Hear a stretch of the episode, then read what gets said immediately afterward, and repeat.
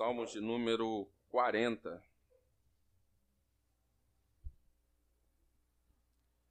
Diz assim a palavra de Deus: Esperei com paciência no Senhor, e ele se inclinou para mim e me ouviu quando clamei por socorro. Tirou-me de um poço de perdição e de um atoleiro de lama. Colocou os meus pés sobre a rocha e firmou os meus passos. E me pôs nos lábios um cântico novo, um hino de louvor ao nosso Deus. Muitos verão essas coisas e temerão e confiarão no Senhor. Bem-aventurado é aquele que põe no Senhor a sua confiança e não se volta para os arrogantes nem para os que seguem a mentira. São muitas, Senhor, Deus meu, as maravilhas que tens operado, e também os teus desígnios para conosco. Não há ninguém que possa se igualar a ti. Eu quisera anunciá-los e deles falar, mas são mais do que se pode contar. Sacrifícios e ofertas não quisestes, abriste os meus ouvidos. Holocaustos e ofertas pelo pecado não requeres. Então eu disse: Eis, aqui estou. No rolo do livro tá, está escrito a meu respeito. Agrada-me fazer a tua vontade, ó Deus meu. A tua lei está dentro do meu coração. Proclamei as boas novas de justiça na grande congregação. Jamais cerrei os lábios. Tu sabes, Senhor. Não ocultei no coração a tua justiça. Proclamei a tua fidelidade e a tua salvação não escondi da grande congregação. A tua graça e a tua verdade. Não retenhas de mim, Senhor, as tuas misericórdias que a tua graça e a tua verdade sempre me guardem. São incontáveis os males que me cercam. As minhas iniquidades me alcançaram, tantas que me impedem a visão. São mais numerosas que os cabelos da minha cabeça, e o coração desfalece. Agrada-te, Senhor, em me livrar Apressa-te, ó Senhor, em me socorrer. Que sejam envergonhados e cobertos de vexame todos os que buscam tirar minha vida. Retrocedam e cubram-se de vergonha os que se alegram com o meu mal. Sofram perturbação por causa de sua vergonha, aqueles que me dizem: bem feito, bem feito. Exultem e em ti se alegrem todos os que buscam, os que amam a tua salvação. Digam sempre: O Senhor seja engrandecido. Eu sou pobre e necessitado, porém o Senhor cuida de mim. Tu és o meu amparo, o meu libertador. Não te demores, ó meu Deus. Vamos estar orando mais uma vez. Pai, nós te louvamos e te agradecemos pela tua palavra, te louvamos e te agradecemos por esse privilégio de iniciar mais um ano, ó Pai, diante de ti, te louvando, te exaltando, bendizendo por tudo que o Senhor tem feito, por tudo que o Senhor vai fazer e, acima de tudo, por quem o Senhor é. Nós te agradecemos, Senhor, porque até aqui o Senhor tem nos sustentado, nos dado entendimento da tua palavra e nos dado entendimento dos teus propósitos para as nossas vidas. O Senhor possa, nesse momento, ó Pai, apesar das perturbações ao redor, calar a nossa mente, calar os nossos corações, que nós venhamos conseguir nos concentrar e aprender um pouco mais de Ti. E acima de tudo, Senhor, que nós não venhamos ser apenas ouvintes, mas que a compreensão que o Senhor nos der dessa palavra, ela possa se tornar em prática de vida, que ela possa ser real nas nossas vidas, que essa palavra seja lâmpada para os nossos pés, luz para os nossos caminhos. E que nós venhamos, ó Pai, sempre estarmos alicerçados em Ti. Nós oramos em nome de Jesus Cristo. Amém. Pode tomar assento, irmãos.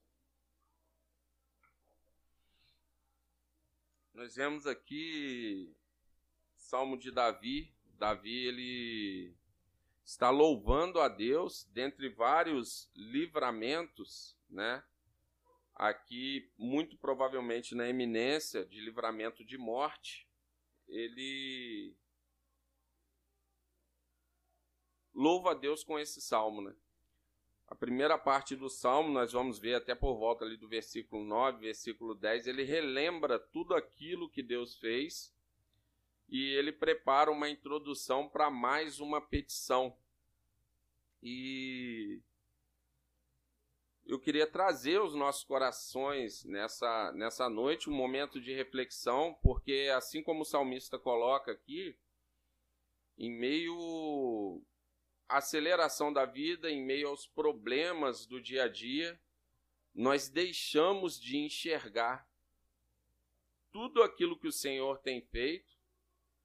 Nós não conseguimos mensurar, porque às vezes Deus nos dá livramento que nós nem temos percepção na hora às vezes se passa muito tempo para a gente compreender a providência de Deus e aquilo que Deus fez e a forma que Deus tratou.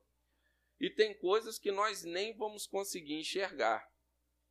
Quantas são maravilha, as maravilhas do Senhor e o que Ele tem feito por nós no dia a dia, né? E existem vários livramentos que nós nem vemos. A verdade é essa.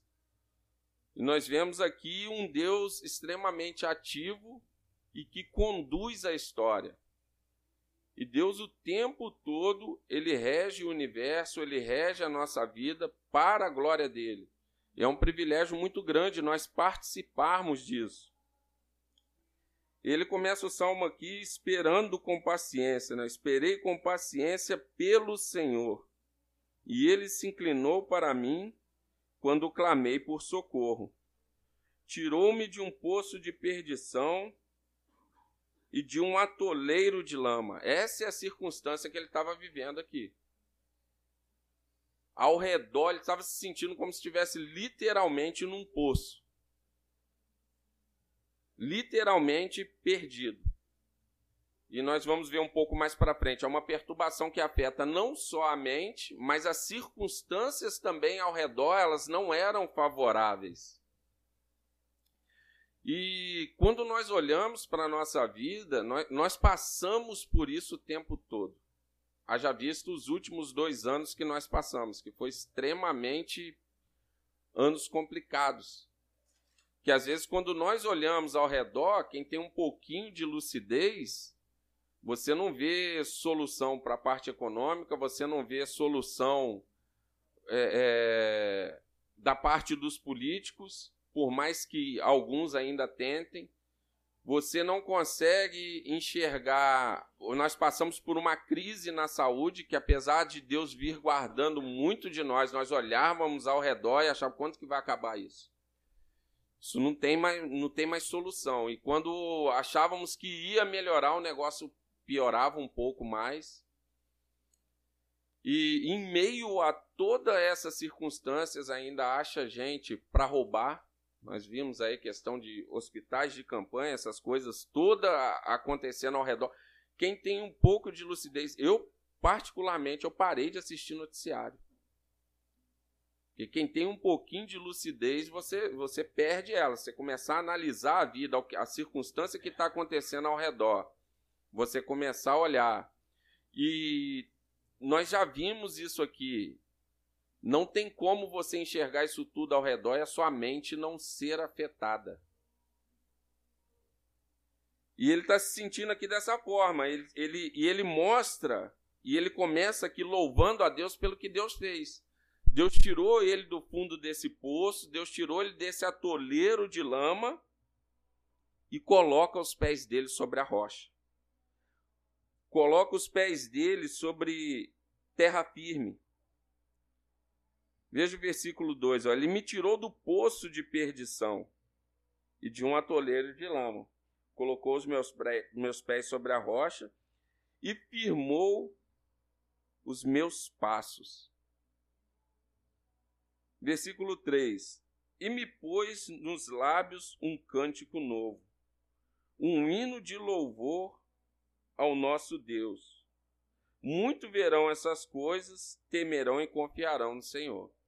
Então ele coloca esse livramento como se fosse um livramento extraordinário e tão grande, de forma que os santos ao redor, ao verem aquilo, também seriam edificados. Veriam a bênção de Deus sobre a vida dele, o grande livramento que Deus deu e glorificariam a Deus.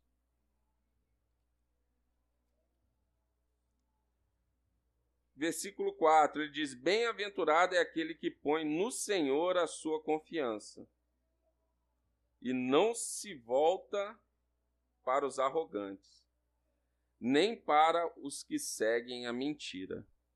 O tempo todo, por que Davi cita isso aqui?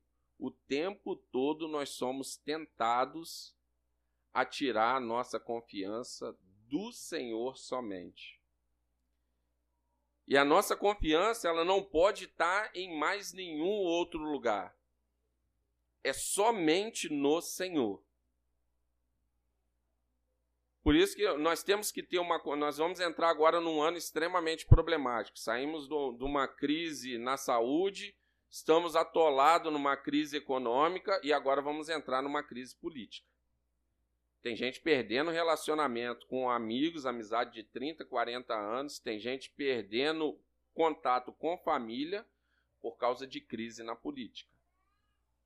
Nós temos que votar com consciência, sim, irmãos. A, a, a questão, a, a manipulação de que política, religião e futebol não se discute, até o futebol está ficando ruim. Tem times grandes aí que quebraram de tanta roubalheira. Até o futebol está ficando ruim. Os nossos púlpitos horríveis. Por quê? Porque ninguém pode cobrar. Quem está aqui na frente é um camarada acima da verdade. O que ele falar, quer seja a Bíblia, quer seja um adágio popular, quer seja qualquer coisa, ele falou, a gente toma como uma verdade, leva para casa e acabou. Então isso gerou uma forma muito fácil. Quanto mais você se isola do assunto, mais ignorante você é. Para um líder religioso que quer manipular, nada melhor do que um povo ignorante. Um povo que não leia a Bíblia, um povo que não tenha um relacionamento com Deus, um povo que não tem experiências com Deus. Então o que acontece? Os nossos púlpitos foram tomados por lobo, por lobos, a maioria deles não pregam a verdade, querem só arrancar lã de ovelhas. E a nossa política é esse caos. De forma que a gente olha assim e fala, vou votar no menos pior, porque você não tem quem votar. Mas independente disso tudo, nós temos que ter uma consciência política, nós temos que ter o nosso relacionamento com Deus. A nossa confiança não está em políticos. Político não vai resolver o nosso problema. O mundo jaz no maligno, o Deus desse século é Satanás e as coisas vão piorar. Há esperança para famílias sólidas? Há. Há esperança para a igreja? Há. A esperança para os nossos filhos, nossos jovens? Ah, mas a confiança tem que estar em Cristo. Político nenhum vai resolver situação ruim. Político nenhum vai governar. Nós vimos agora, metiam, falavam mal de tudo quanto é jeito da liderança evangélica. Ah, a bancada evangélica, por quê? A maioria deles eram formados por pastores pentecostais. Entrou um lá agora reformado. Na sabatina dele, ele teve que deixar a fé em casa para ele realizar o sonho dele e assumir uma cadeira no Supremo. Então ele literalmente deixou claro que ele iria apoiar o casamento entre pessoas do mesmo sexo. Pastor culto, reformado, com boas influências. Então, entre o sonho da, da, da cadeira ali no Supremo e a fé dele, ele teve que deixar a fé em casa. Ele literalmente, alguns querem, aí passam flanela. Nos pentecostais a gente acostumou bater. Agora, como é, é o certo é certo. E como diz o ditado, né, a madeira que, que dá em Chico tem que dar em Francisco também. Então, reformado, tem conhecimento, chegou lá e deixou a fé de lado para tomar a cadeirinha dele, que é o sonho dele.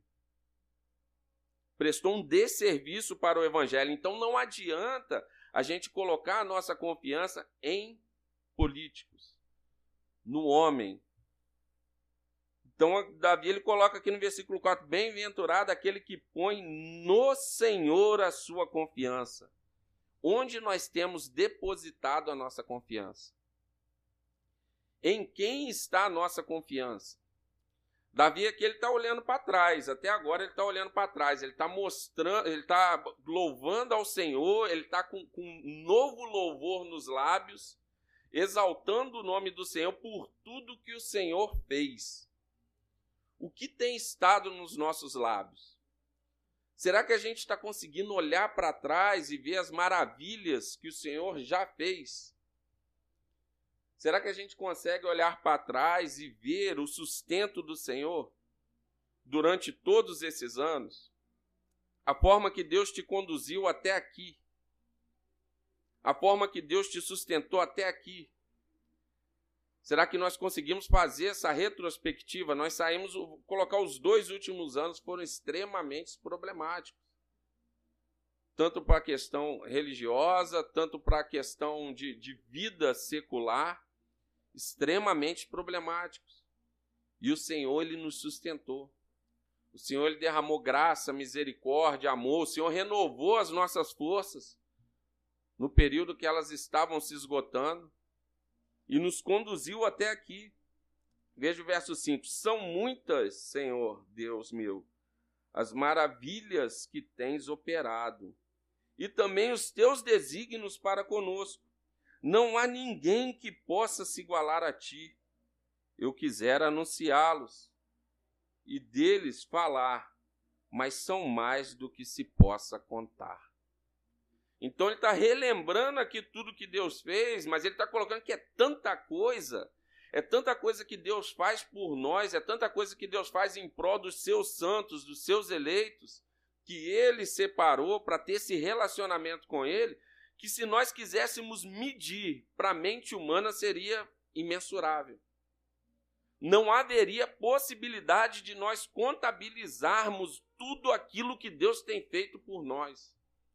E eu te pergunto: nós viramos o ano, nós celebramos, nós comemos, como está o seu coração nessa noite?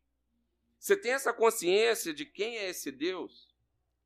O Deus que pega um homem lá que está no vale da sombra da morte, que está no fundo do poço, no atoleiro, no fundo do poço e se atolando, e ele está louvando aqui que Deus pegou ele e colocou ele na rocha, firmou os passos dele. Deus faz isso comigo e com você todos os dias, irmão. Todos os dias. E infelizmente há uma cultura aqui nós não conseguimos mensurar na totalidade aquilo que Deus faz. E há pessoas hoje tentando sucumbir tudo aquilo que Deus faz.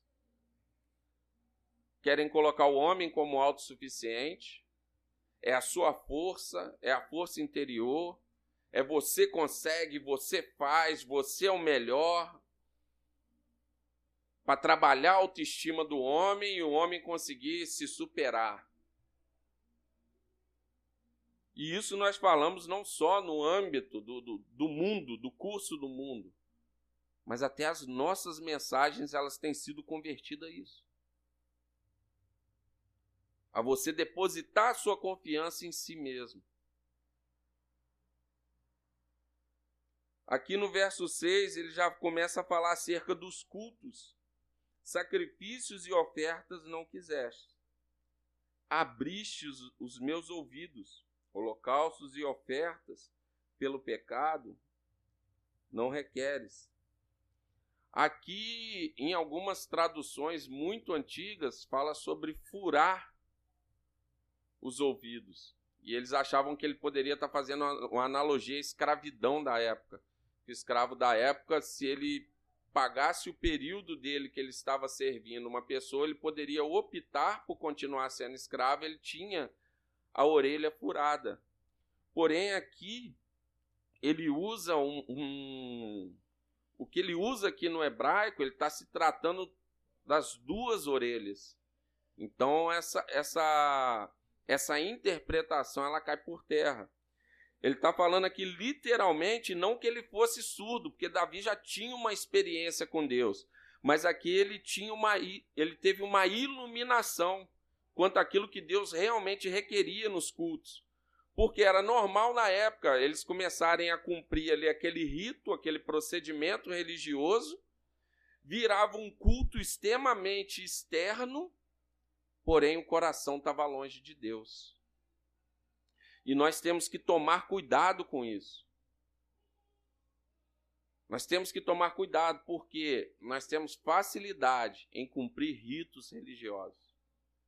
Nós temos facilidade em parecer e não ser. Nós temos facilidade em criar um relacionamento superficial com Deus.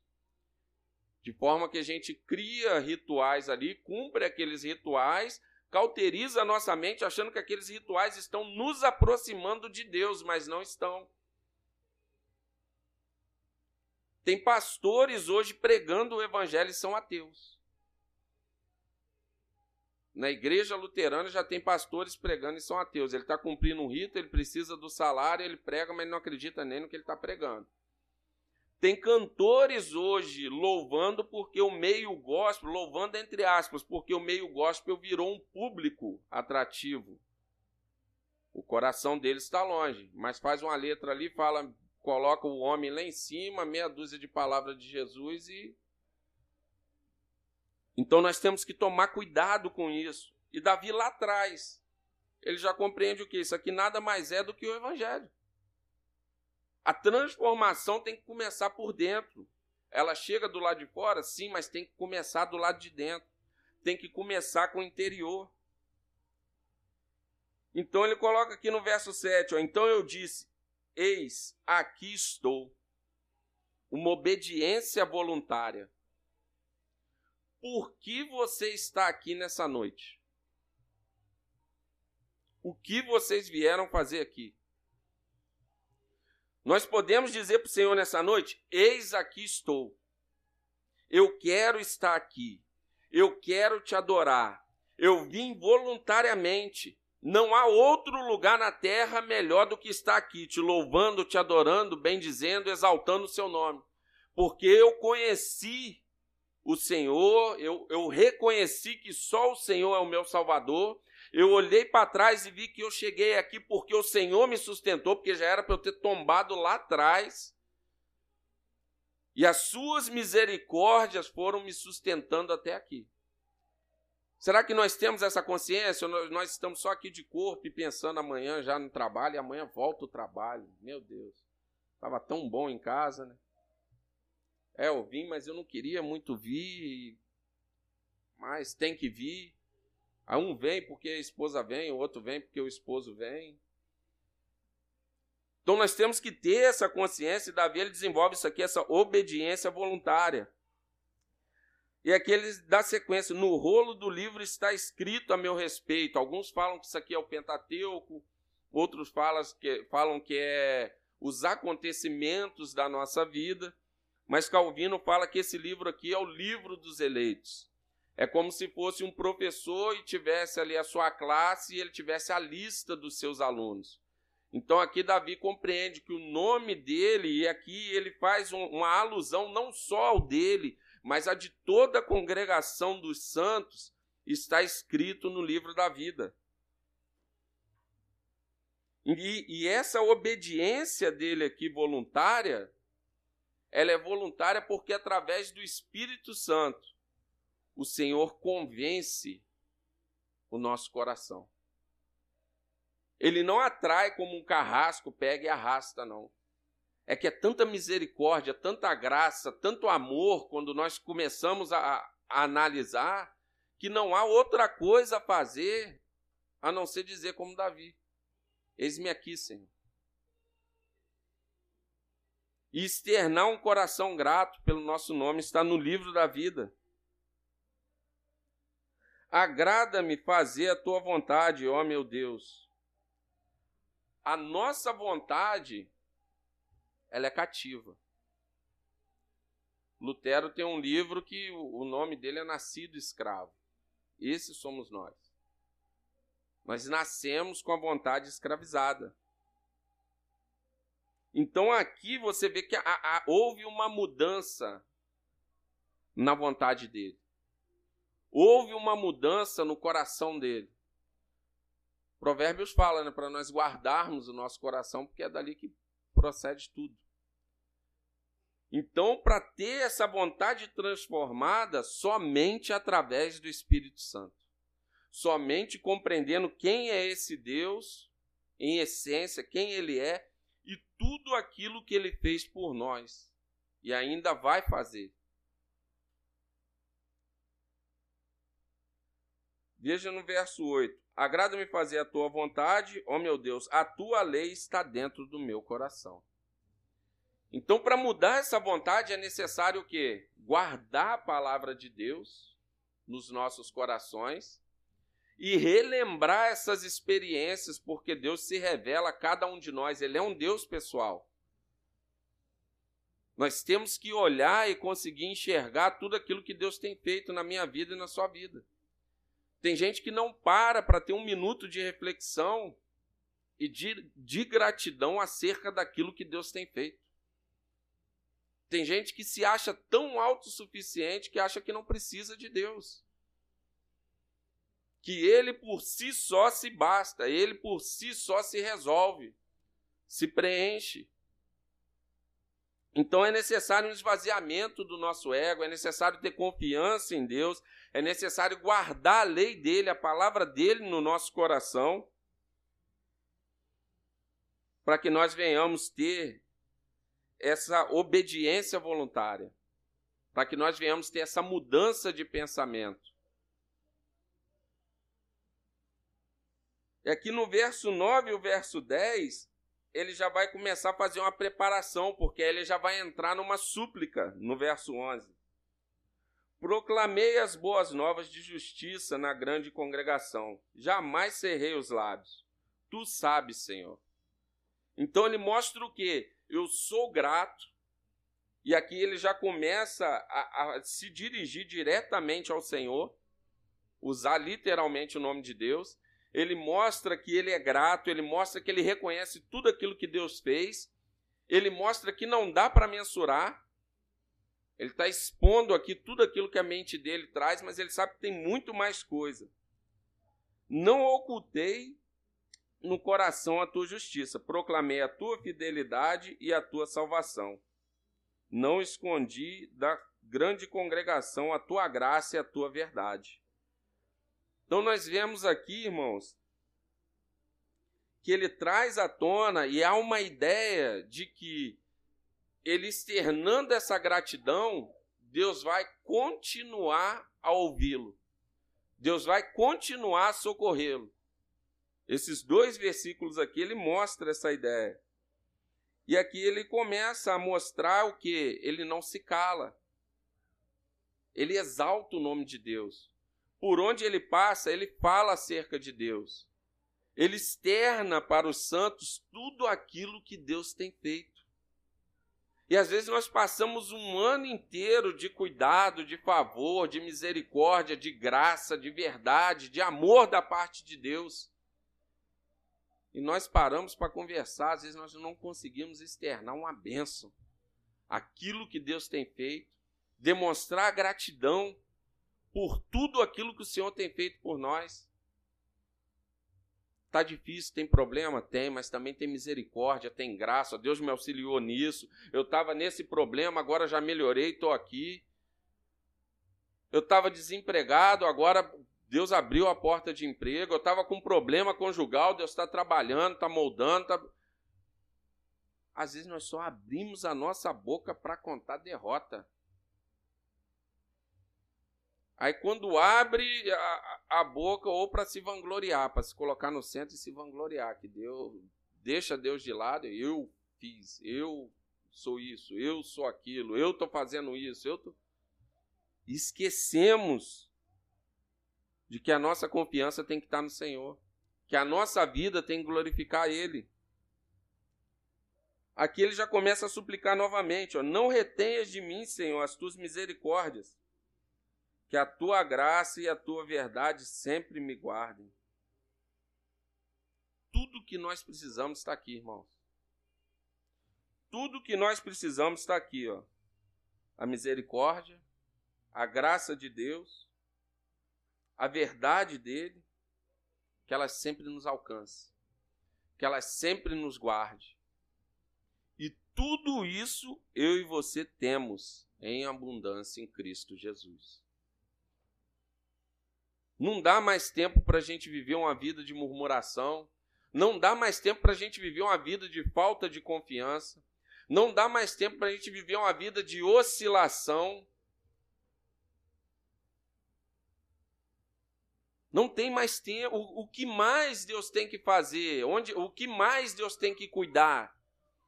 O que mais Deus tem que se revelar a mim e a você? Para que nós venhamos verdadeiramente desenvolver essa confiança que Davi desenvolveu.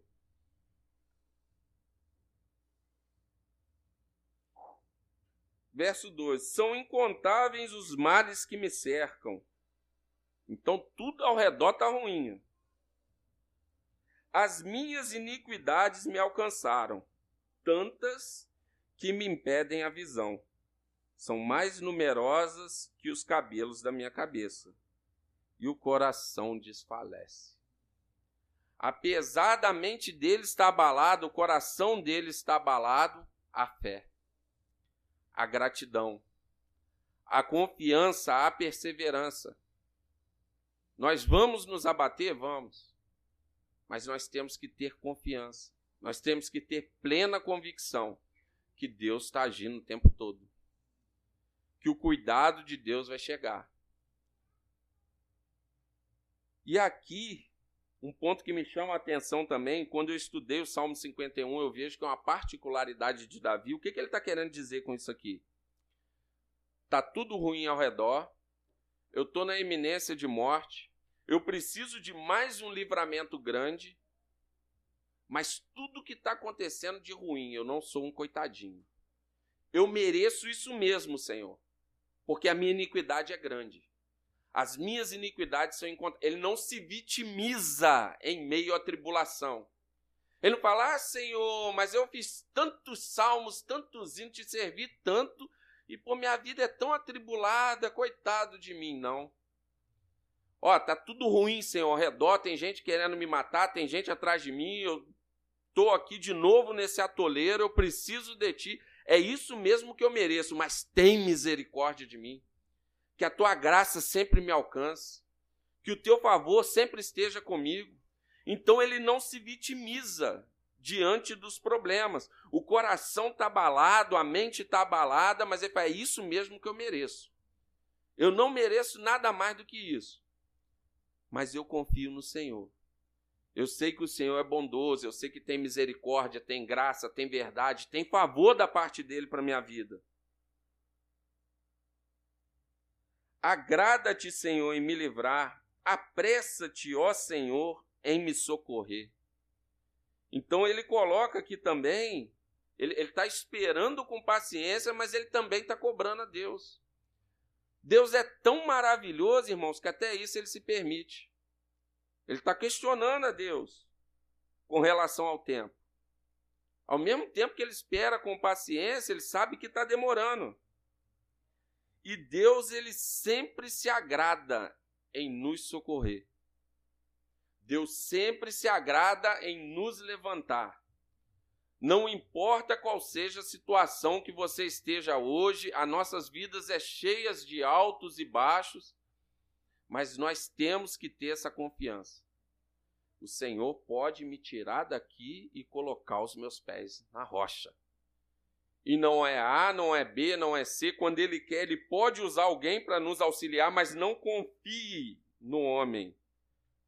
Se chega uma pessoa e fala que vai te ajudar, você, descansa. Agora, nós lemos a Bíblia, sabemos que o Senhor é quem é o nosso auxílio, Ele é o nosso socorro bem presente na hora da angústia, Ele é o guarda de Israel, Ele não tosqueneja, Ele não pisca, Deus não pisca, Ele está o tempo todo te contemplando e te auxiliando, e nós temos dificuldade em confiar nele. Se chegar qualquer colega, der um tapa nas costas e falar que vai te socorrer, você dá aquela relaxada. E o Senhor está falando isso através da palavra dele, que é viva, que é eficaz. Não é nenhuma frase de efeito de autoajuda, não, porque até as frases de autoajuda nós confiamos mais do que a Bíblia, porque falam o que agrada o nosso coração e se torna palpável.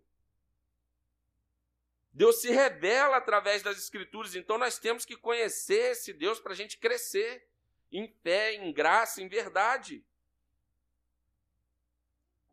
Que sejam envergonhados, aqui ele começa aqui, parece uma questão de vingança, mas não considere isso como uma questão de vingança. Automaticamente o que ele está pedindo é justiça. As pessoas que estão maquinando mal, que estão contra ele, que Deus seja justo com eles. Agrada-te, Senhor, em me livrar, apressa-te, ó Senhor, em me socorrer. Que sejam envergonhados e cobertos de vexames todos que buscam tirar a minha vida. Retrocedam-se e cubram de vergonha os que alegram com o mal. Sofram perturbação por causa de sua vergonha aqueles que me dizem: bem feito, bem feito. Isso aqui não é para a gente usar com questão de picuinha arrumou uma que geralmente é assim, o, o, crente ele enxerga o inimigo dele, o irmão que discordou e debateu com ele uma questão teológica, ou o irmão que discutiu com ele um ponto de vista diferente, ele já toma aquela repulsa e não, Deus vai fazer justiça. Deixa que Deus e aí vê um salmo desse aqui, e acha que Deus está guerreando para ele. É o mesmo Deus cuidando dos dois. Aí ele quer criou um Deus lá na cabeça dele que vai ferir o outro. Aí o irmão ficou gripado. Tá vendo? É a mão de Deus. Ó. Se levantou contra mim. Fica aquela palhaçada. Não é, não é isso. O que ele está passando aqui é uma situação bem séria. Ele está na iminência de morte. Pessoas tramando contra a vida dele. E ele está clamando a Deus por justiça. Exultem em ti e se alegre todos aqueles que te buscam os que te amam, os que amam a tua salvação, digam sempre: O Senhor seja engrandecido. Eu sou pobre e necessitado, porém o Senhor cuida de mim. Tu és o meu amparo, o meu libertador, não te demores, ó Deus meu. Então ele termina clamando dessa forma, que nós venhamos sempre ter essa consciência, que nós venhamos sempre se alegrar entender que o Senhor é a nossa salvação, não há salvação a parte desse Deus, enxergar quem nós somos. Nós somos pobres e necessitados, mas o Senhor é quem cuida de nós. O mundo jaz no maligno, a tendência é piorar, mas em Cristo nós vamos conseguir passar bem por essa terra. Em Cristo há salvação. E o que eu queria trazer, irmãos, a sua mente para nós concluirmos, é em quem você tem esperado com paciência. Ele não só espera, mas ele espera com paciência. Para você desenvolver essa espera com paciência, é necessário ter fé. É necessário ter experiência com Deus. É necessário saber quem Deus é, saber que Ele é um Deus que vai ser o seu socorro no momento de angústia. Quanto vocês se ansiaram nesses últimos dois anos, o quanto vocês se desesperaram e adoeceram, e vocês estão aqui hoje, com saúde, cheios da graça, do amor e da misericórdia de Deus.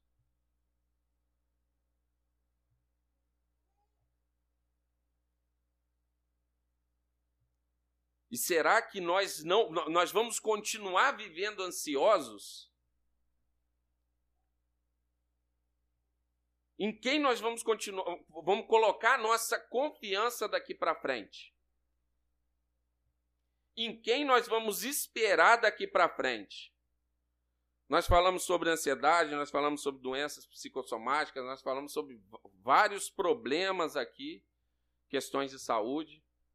Nós choramos uns com os outros, compadecemos uns com os outros. Agora é necessário algumas mudanças, irmão. Isso aqui é um homem que tinha experiência com Deus. É um homem que guardava a lei de Deus no coração. Você não nada contra, mas é o que consome o nosso tempo hoje. Você não vai conseguir crescer em graça, crescer em fé, assistindo série da Netflix. Se você não pegar a sua Bíblia, começar a ler, orar, abrir a sua Bíblia dentro de casa, os homens se posicionarem, começarem a fazer culto nos seus lares, não depender só do domingo para vir se alimentar, não depender só da quarta-feira, que poucos conseguem vir, cada um tem os seus motivos, mas poucos conseguem vir se alimentar. Nós não vamos conseguir desenvolver esse tipo de fé, esse tipo de confiança, se 90% do nosso tempo é consumindo cultura mundana. Se nós não começarmos a debruçar em salmos como esse, toda vez que você começar a ficar ansioso, a ansiedade começar a saltar a sua mente, sabe por quê? Ele está com um problema aqui também na mente. Ele olha ao redor, as circunstâncias estão tá ruins, a mente dele já está afetada, o coração já está ali angustiado. O que, que ele faz? Ele olha para trás, ele traz à memória, como Jeremias ensina, aquilo que traz esperança. Ele não vai ver sériezinha que tem homossexual se pegando, ele não vai ver sériezinha onde está cheia de adultério, ele não vai passar tempo ali no Instagram vendo tudo quanto é besteira, não. Ele não vai ficar rolando feed de, de Facebook ali, que não tem nada que agregue, 90% que a gente vê não agrega. E por que, que eu estou dizendo que são essas coisas? Começa a mensurar quanto tempo você gasta com isso. Nós estamos tão ansiosos que a gente pega uma série para assistir, a gente quer assistir tudo num dia. 30, 40 episódios. Aí a Bíblia não consegue ler um salmo, gente, por dia. Aí nós vamos melhorar? A hora por mim que eu estou ansioso. Vai continuar ansioso. Se a gente não depositar a nossa confiança, olha esse Deus aqui, um salmo, irmãos. Olha esse Deus. O que ele fez lá atrás é o, é o mesmo Deus, ele não mudou. Esse Deus que tirou Davi lá do fundo do poço do lamaçal, colocou na rocha, e aqui Davi está clamando novamente e confiando nele, esperando nele com paciência, não é esperando ansioso, não. E aqui não estou falando para você ser um, um, uma pessoa apática, uma pessoa que não toma ação, não. É ter discernimento, e esse discernimento só nós só vamos conseguir à luz da palavra saber o que? Agora é hora de esperar e esperar com paciência. O que eu pude fazer, eu fiz. Agora eu vou esperar com paciência, porque o meu Deus me socorre. O meu Deus é socorro bem presente na hora da angústia. O meu Deus é o Deus de Davi, é o Deus de Isaac, é o Deus de Jacó, é o Deus que enviou Jesus Cristo para resolver o meu problema do pecado. O que mais ele não vai fazer por nós? Como o Giovanni leu aqui, ele cuida das ervas do campo, ele cuida dos pardais, ele não vai cuidar de mim, de você, irmão. Aí até quando? Nós, porque nós nos conformamos com algumas situações. Ah, eu sou uma pessoa extremamente ansiosa. Tá bom, mas como que nós vamos resolver isso? Porque não tem como você estar tá adquirindo conhecimento de quem Deus é e você se tornar mais ansioso do que você era ontem. Você está depositando a confiança em quê?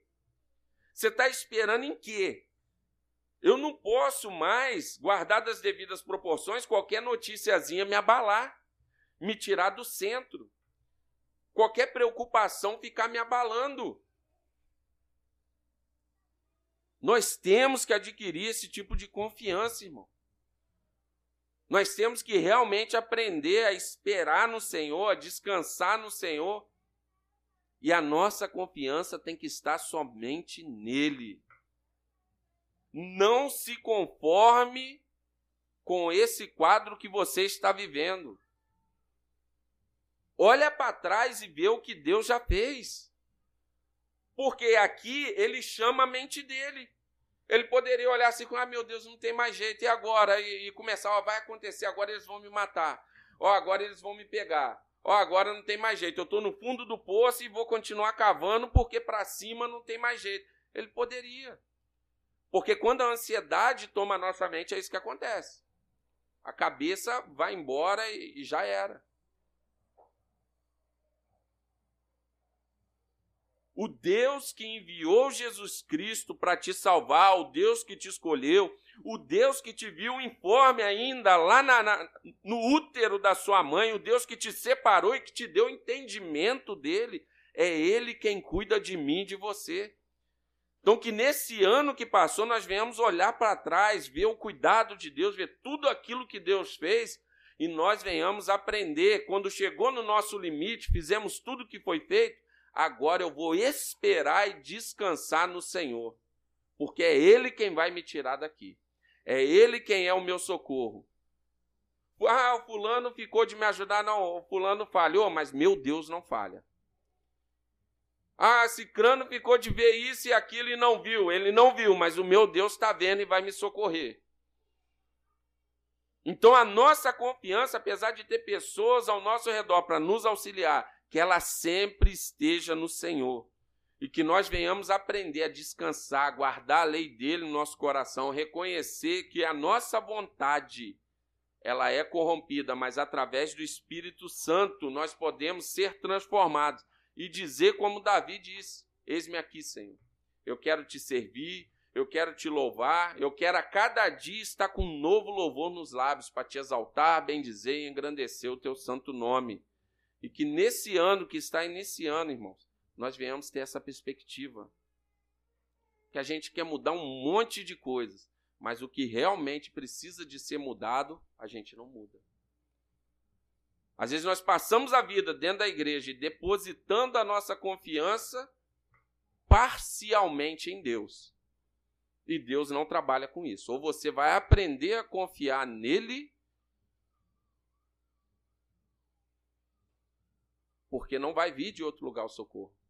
Ou você vai viver frustrado. Então, às vezes, algumas tribulações, alguns problemas são processos para a gente aprender a descansar no Senhor a confiar somente nele. Que nessa noite nós possamos guardar. Toda vez que você começou a ficar angustiado, pega esse salmo e lê. Pega o Salmo 40, lê e medita. Começou a, a fugir, a sua mente está correndo, está acelerando. Pega esse salmo e medita. Fez tudo o que tinha que fazer, o problema está ali. Espera no Senhor. Com paciência, não é esperar de qualquer forma. Porque você não está esperando de mim, você está esperando do Senhor. E nele o socorro é certo. Então espere com paciência. Amém? Vamos estar orando? Pai, nós te louvamos e te agradecemos por mais este ano que se inicia, te louvamos e te agradecemos pelo teu cuidado. Nós te pedimos, Senhor, que o Senhor venha através do Espírito Santo moldar a nossa vontade, que nós venhamos aprender a confiar em Ti, ó. Que a Tua graça, a Tua misericórdia, a Tua verdade sempre seja o nosso socorro. Que elas sempre nos alcancem, ó Deus. Que nós venhamos estar firmes, ó Pai, na Tua presença. Que nós venhamos a cada dia, ó Pai, sermos encorajados pela Tua palavra, a confiar e descansar em Ti, ó Deus. Que nós venhamos, ó Pai, saber esperar em Ti que nós venhamos ter discernimento a hora que nós temos que agir e a hora que nós temos que esperar com paciência. Em meio a esse mundo acelerado, Senhor, Senhor possa desenvolver em nós paciência. Senhor possa nos dar tranquilidade e confiança, porque sabemos que o Senhor é um Deus bom, o Senhor é um Deus amoroso, o Senhor é um Deus justo, misericordioso e é o Senhor quem cuida de nós. Muito obrigado, Senhor, porque um dia nós andávamos errantes e o Senhor nos escolheu para estarmos aqui na congregação dos santos, louvando e exaltando o teu santo nome. Que o Senhor possa continuar a nos sustentar, nos dar entendimento da tua palavra e que nós venhamos ter prazer, ó Pai, em te buscar. Senhor possa conduzir a nossa semana. Seja uma semana cheia da tua graça, da tua paz que só possa continuar a nos dar entendimento, ó Pai, prazer em meditar na tua palavra. Em nome de Jesus Cristo, que nós oramos crendo, só possa nos dispersar em paz. Em nome de Jesus, amém.